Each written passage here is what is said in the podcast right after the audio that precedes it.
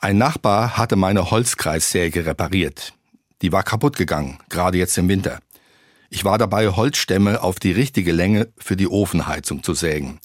Und dann war bei der Kreissäge eine Schweißnaht gebrochen. Das hatte mir noch gefehlt. Ich wusste, dass mein Nachbar schweißen kann und bat ihn um Hilfe. Schon am nächsten Tag hatte er meine Säge repariert, und als ich bezahlen wollte, sagte seine Frau, sag einfach Danke, dann freut er sich, und das reicht.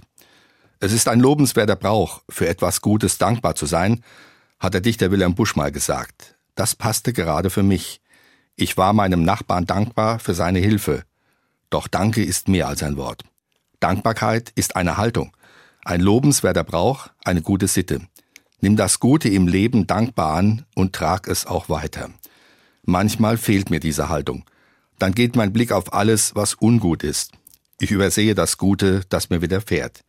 In ehrlicher Dankbarkeit ist eine Lebenshaltung verborgen. Ich brauche sie.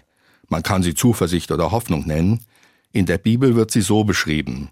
Wenn das Volk Gottes, Israel, auf seinem Weg durch die Wüste Böses erfuhr, Hunger und Durst, Verfolgung und Ausweglosigkeit, dann hat es sich der großen Taten Gottes dankbar erinnert. Und dann wurden Vertrauen und Hoffnung wieder lebendig. Ich will's tun. Sag einfach Danke dem hilfreichen Nachbarn und Gott.